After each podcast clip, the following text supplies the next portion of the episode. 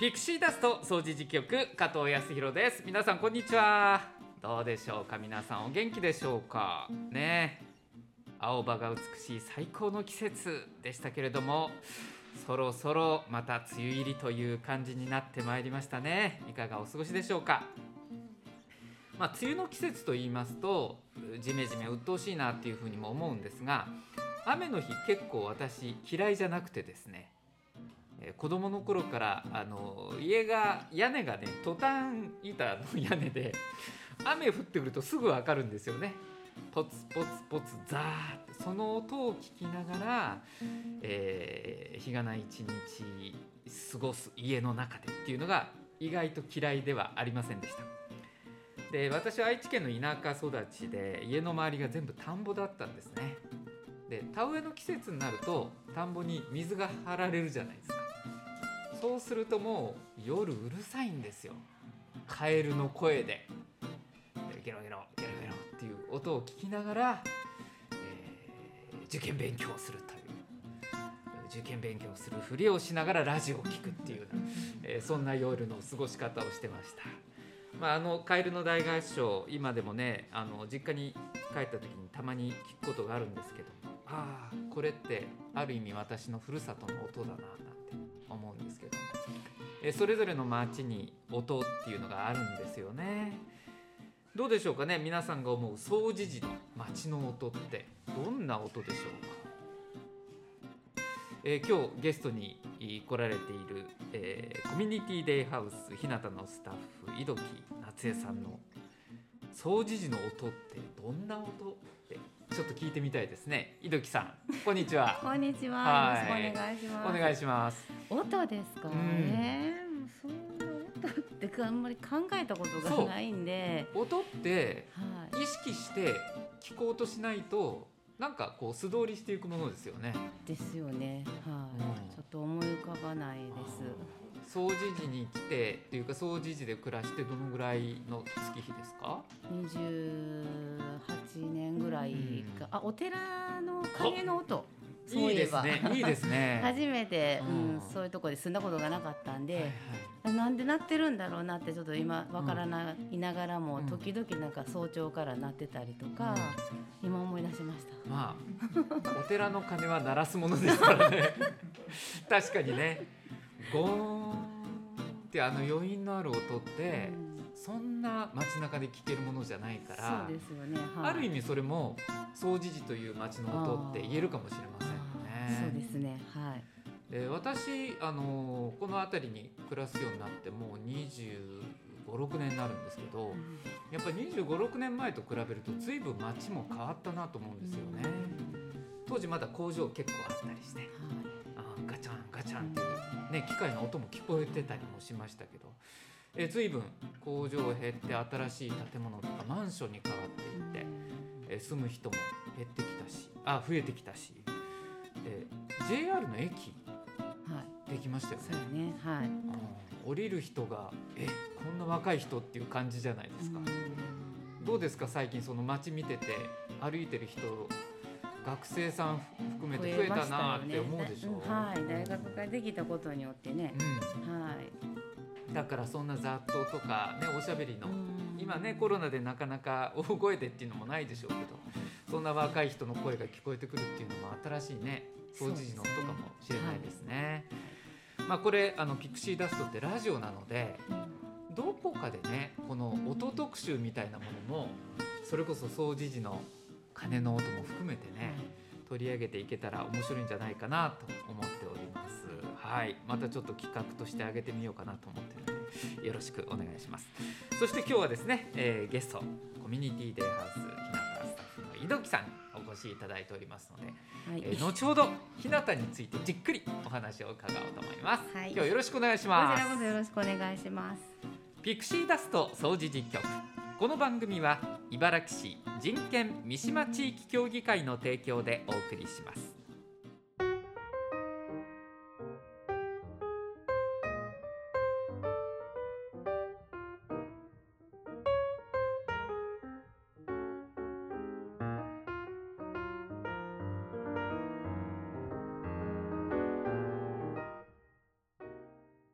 地域の情報です、これまで地域の活動についてはユースプラザイーストちょいですとかみかん公園広場を取り上げました。公園広場の時にはゲストもお越しいただきましたよね、えー今回取り上げるのはコミュニティデイハウスひなたです。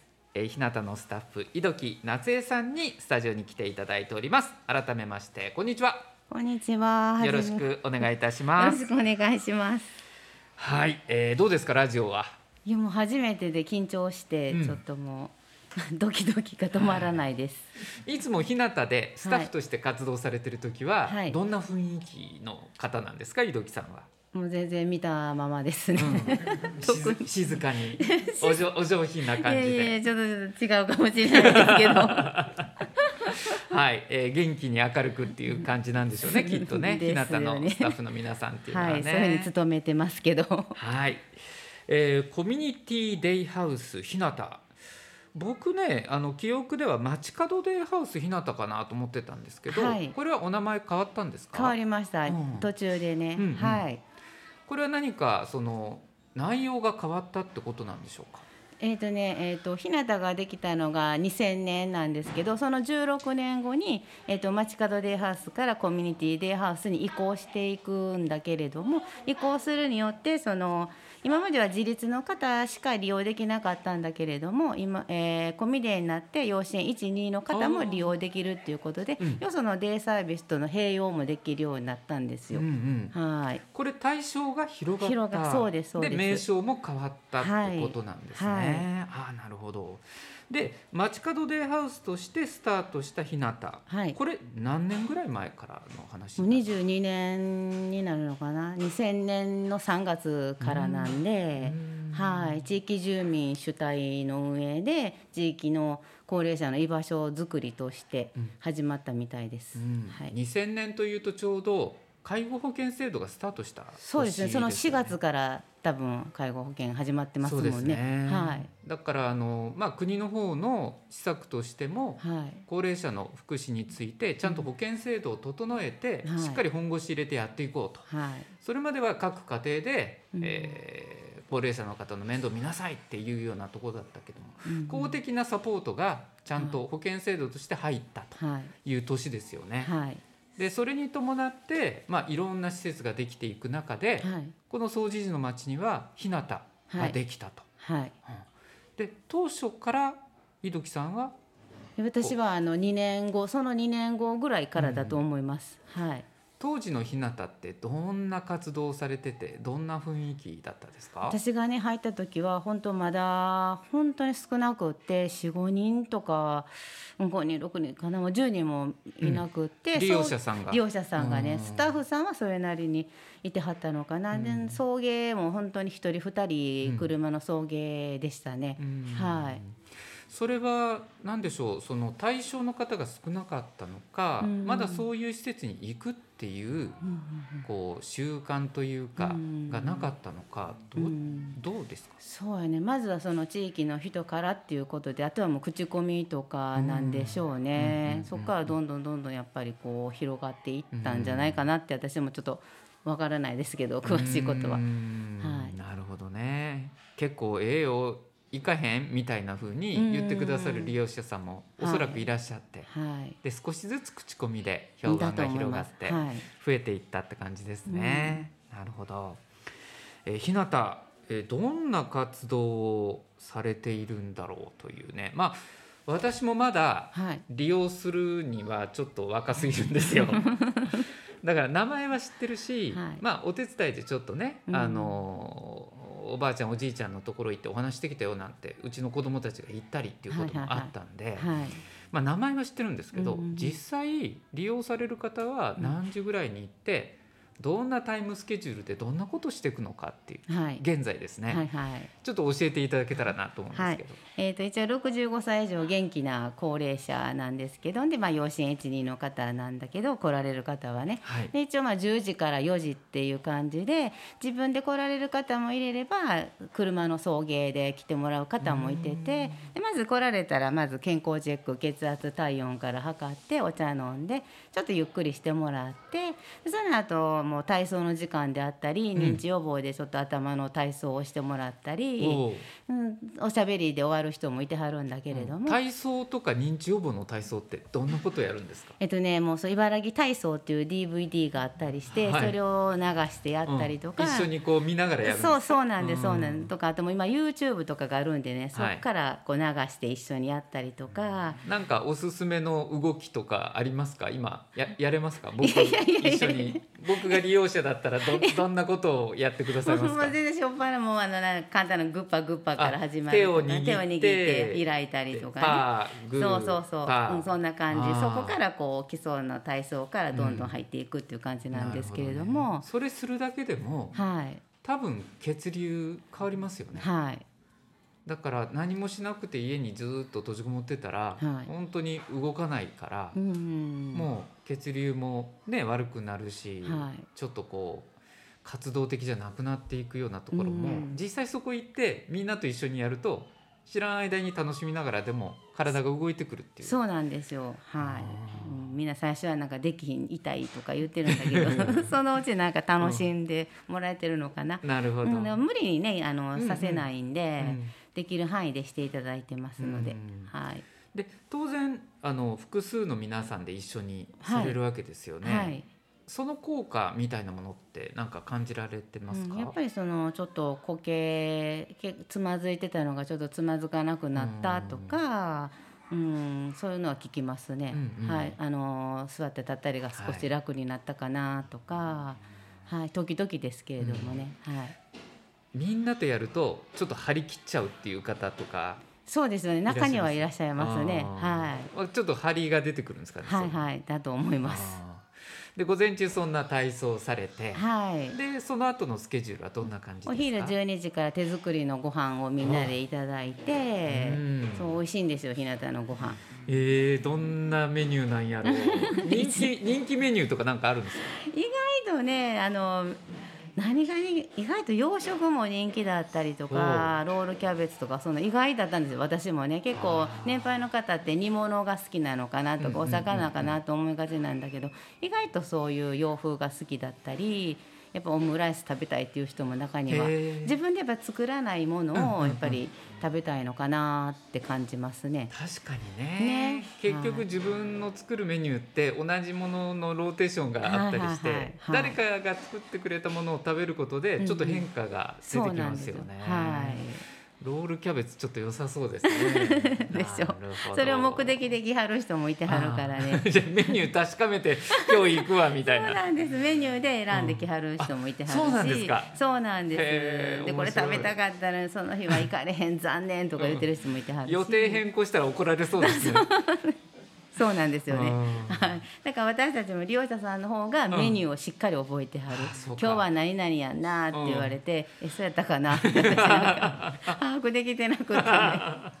なるほそど。うよ。ああ食べるはでも生きるの基本ですもんね。そうなんですよ。みんなしっかり召し上がりますね。うん。はい。午後は4時までとおっしゃいましたけど。はいえー、ともう麻雀する人もいれば麻雀とかできるんですか？そうなんです。男女問わず今やってもらってて火曜日以外麻雀毎日のようにやってます、いいうん、なああともうちぎり絵だったり、うんえー、と手芸だったり、そういうことやってます。タブレット講座とかも今年度から始めたんでえはいスマホタブレット。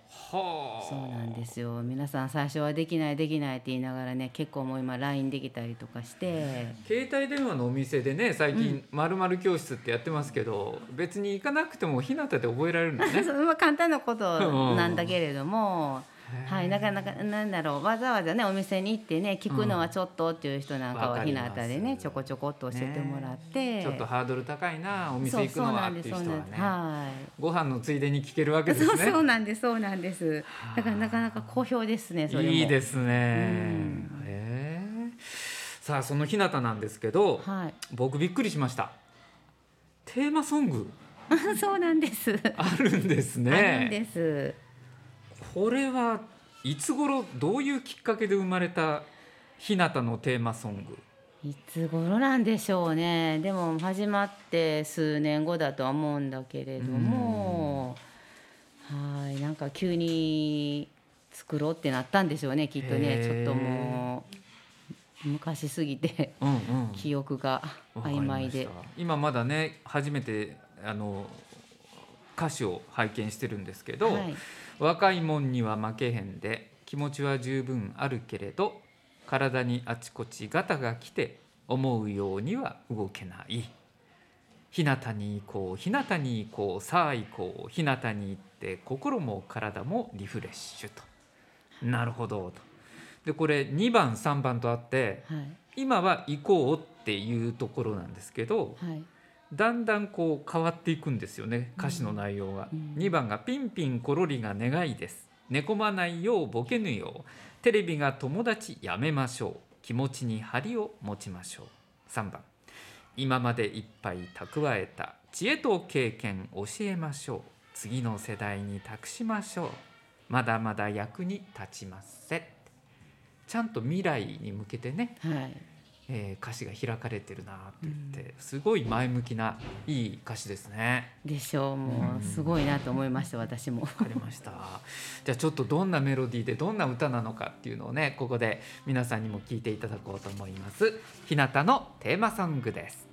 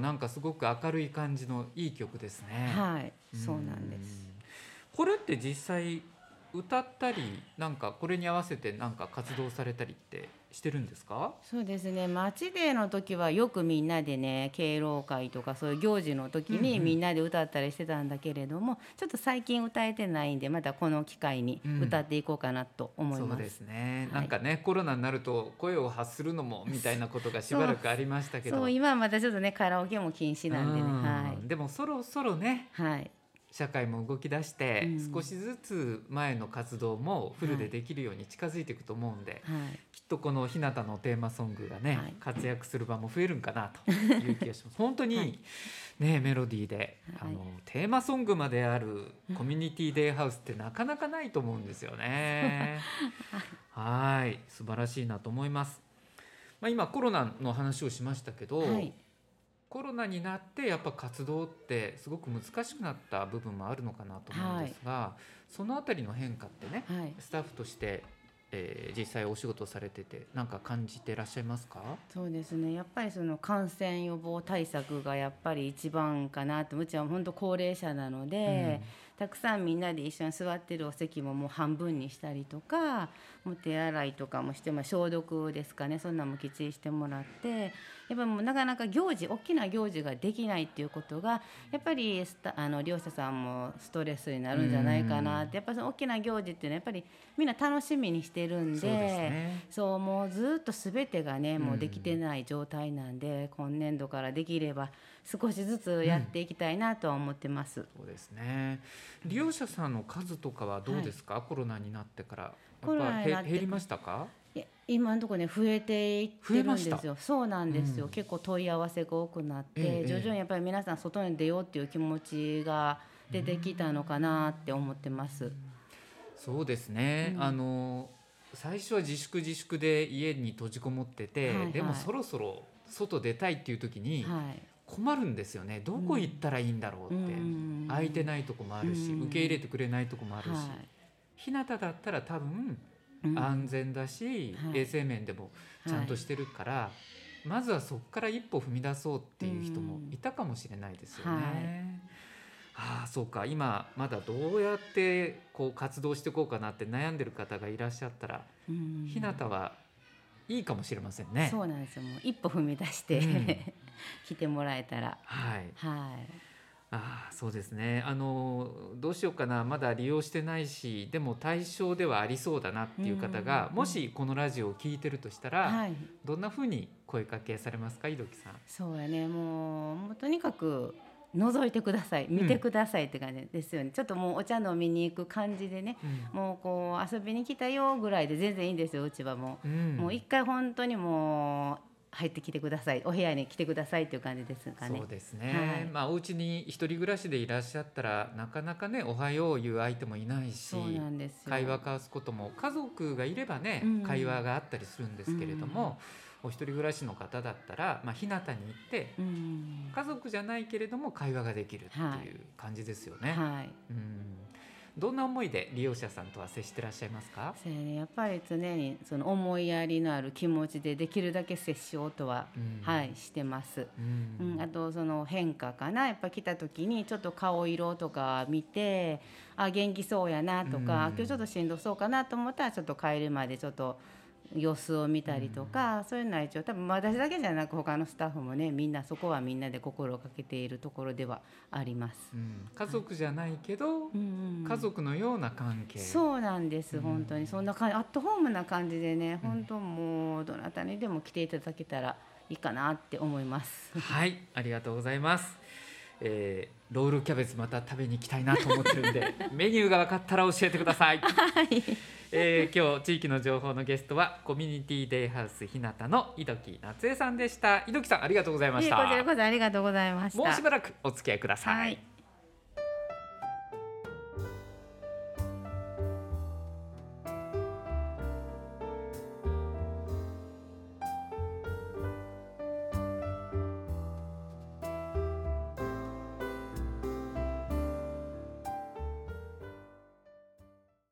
転ばぬ先のピクシーダスト。このコーナーは暮らしに役立つ情報や知って得する情報をお届けするコーナーです。え知っておくと安心知っておくと得をする転ばぬ先の杖になるような情報をピックアップしています。まあ転ばぬ先の杖といえば日向もそうかもしれませんね井戸木さん。そうですね。はい、えー非常にしっかりとした杖っていう感じがします。井戸木さん、えーこんな情報がねあるよっていうのをご紹介していくので、はい。えー一緒に聞いてってくださいね、はい。えーまずは、えー、総除寺命愛夢センターが行っている催し物からです。日本語オンライン交流会というものが行われます。これは Zoom というね、えっと、オンラインでの配信のおイベントなんですね。えー6月の10日金曜日、24日金曜日、午前10時半からと午後8時から各1時間程度、対象は外国人の方、または外国にルーツのある方で、簡単な日本語を使って会話や学習ができるという交流会です。インターネット環境がないよという人はご相談くださいお問い合わせも含めてこちらの電話番号です。総持寺命愛夢センター626-5660 626の5660番までお電話ください。続いて多文化共生集い場のお知らせです。総持寺命愛夢センターで6月25日土曜日午後1時から4時までの間行われます。こちらも対象は外国人の方または外国にルーツのある方で外国人のための防災を学ぶイベントです、えーセンターの方へお問い合わせください。電話626-5660です。続いてはラジオ体操です。ホットふれあいラジオ体操。毎週水曜日午前9時15分から45分までの30分間。総持寺命愛夢センターで行っています。こちらも愛センターの方にお問い合わせください。ぜひ参加したいよという方こちらの方へお問い合わせください。続いては6月の相談事業についてです。仕事が見つからない長続きしないでも何とかしたいという方お仕事について相談できる窓口です。お仕事じっくり相談。6月は23日木曜日13時半午後1時半から3時半までです。こちらは予約が必要です。続いて家計のやりくりが苦手な方専門家のアドバイスを受けられる窓口がありますよ。暮らし設計相談。6月は18日土曜日午後1時から5時まで。こちらも予約が必要です。職場や家庭などで嫌な思いをしている生活が苦しいなど困りごとがあるなら何でもこちらでお受けします。人権や生活上の相談。平日月曜日から土曜日まで。午前9時から午後5時まで。こちらは予約はいりません。命愛夢センターの相談事業のお問い合わせ先です。電話626-5660 626の5660番です以上転ばぬ先のピクシーダストでした総持寺川柳道場ここ拍手していただいて OK なところです。いろきさん、ありがとうございます。とかくせちがらい世の中、悩みや不安を川柳にして笑い飛ばしていきましょう。総持寺川柳道場です。今日はゲストにコミュニティデイハウス日向のいどきさんにお越しいただいております。えーこれ総持寺川柳道場の川柳ボックス、まあいろんなところに置いてまして、まああのーアイセンターのね正面玄関にもあるんですけれども、日向にもあるんですよね。はいありますということで今日はですねコミュニティデイハウス日向の川柳ボックスに投稿されたものを中心にえ日向特集ということでご紹介していこうと思います。えー井戸木さんよろしくお願いします。はいありがとうございますどうでしょうね日向の川柳のレベルは。素晴らしいと思いますわかりました。じゃあ行きましょう。ぐっとハードルを上げてくれましたよ。えー、日向の皆さん応援しましょうね。いきます。はあ、ペンネームからして面白いですね。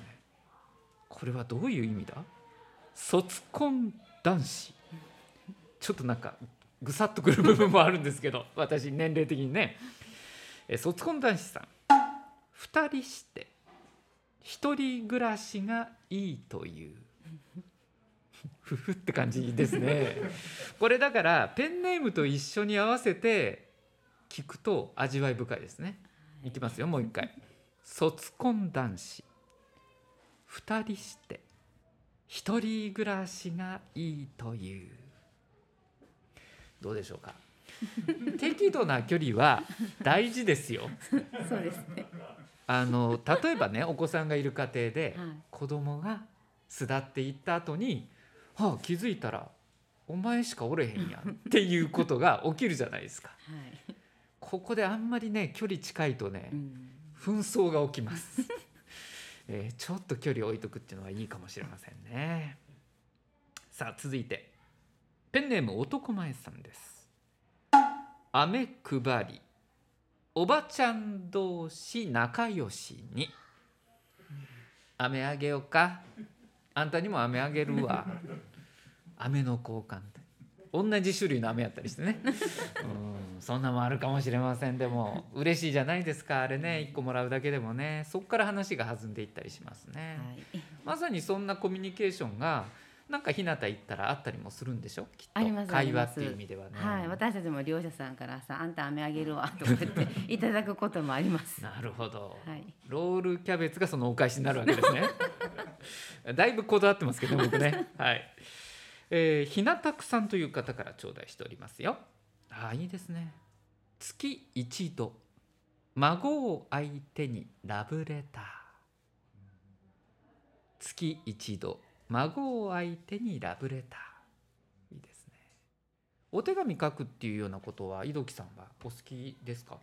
いや好きではないですけど、うん。まあ、今書く機会がねないんだけれども利用者さんにノートで交換日記じゃないけれども、そういうのはやってます。ね。はい。まあ LINE とかメールも便利なんですけど、はいなんかこう自分でペン取って手紙書くって、うん。書いてる間の時間ずーっと相手のことを考えてる時間ですもんね。そうですね。はい。だからその交換日記って、うん。スタッフさんの顔を思い浮かべながら利用者さん書いてくれたり、うんうんお返事する時もきっと井戸木さんそうじゃないですか、うん、そそうやね、まあ、確かにその人を思いながら書いたりとかねねしてるんでそう一生懸命書いてくれる利用者さんもいてますね。それがね伝わっていくっていうのがはい一番いいですようんね。はいえーあ次もうんなるほど。ひなたくさんですね。あるな。暇なのに一つの予定決められず。どうしようかな。どうしようかな。あんた時間あるやろっていうね。誰か隣におったら突っ込まれるね。暇なのに一つの予定決められず、はい、最後 K さんという方からいただいてボランティア。してるつもりが癒される。ボランティアしてるつもりが癒される、うん、一方的なもんじゃないよっていう話かな。どうでしょうかね井戸木さん今の。そうですね。なうん。わわかりますその気持ち。私たちも癒されてますもんね。元気を与える立場ではあるんだけれども、やっぱり元気をもらってるなっうん。てやっぱり実感することって多々ありますね。ね、はい。だから人と人の関係って絶対一方的なものでは終わらないですよね。うんはい。なんか支え合ってるっていうとすごく、うん。まあ、使い古された言葉かもしれないけど、いただいてるものもあるからなんかお返しができるっていうのはあるんですよね。よね。はい。なんか日向はレベル高いですね。でしょ？うとか言って。だんだん出てきましたよ本性が井戸木さん。もっともっと言ってくれていいんで、ちょっとまたゲストにちょいちょい来てくださいね。ういいです。いいですいやいやいや、まあ、そんなに嫌わなくていいじゃないですか。はい、ぜひあのまた利用者さんも含めてね、はい川柳道場の方に投稿してくださいと、はい日向の方でも活動していただけますか？はい、わかりました。はい、よろしくお願いします。以上、総持寺川柳道場、今日は日向特集でした。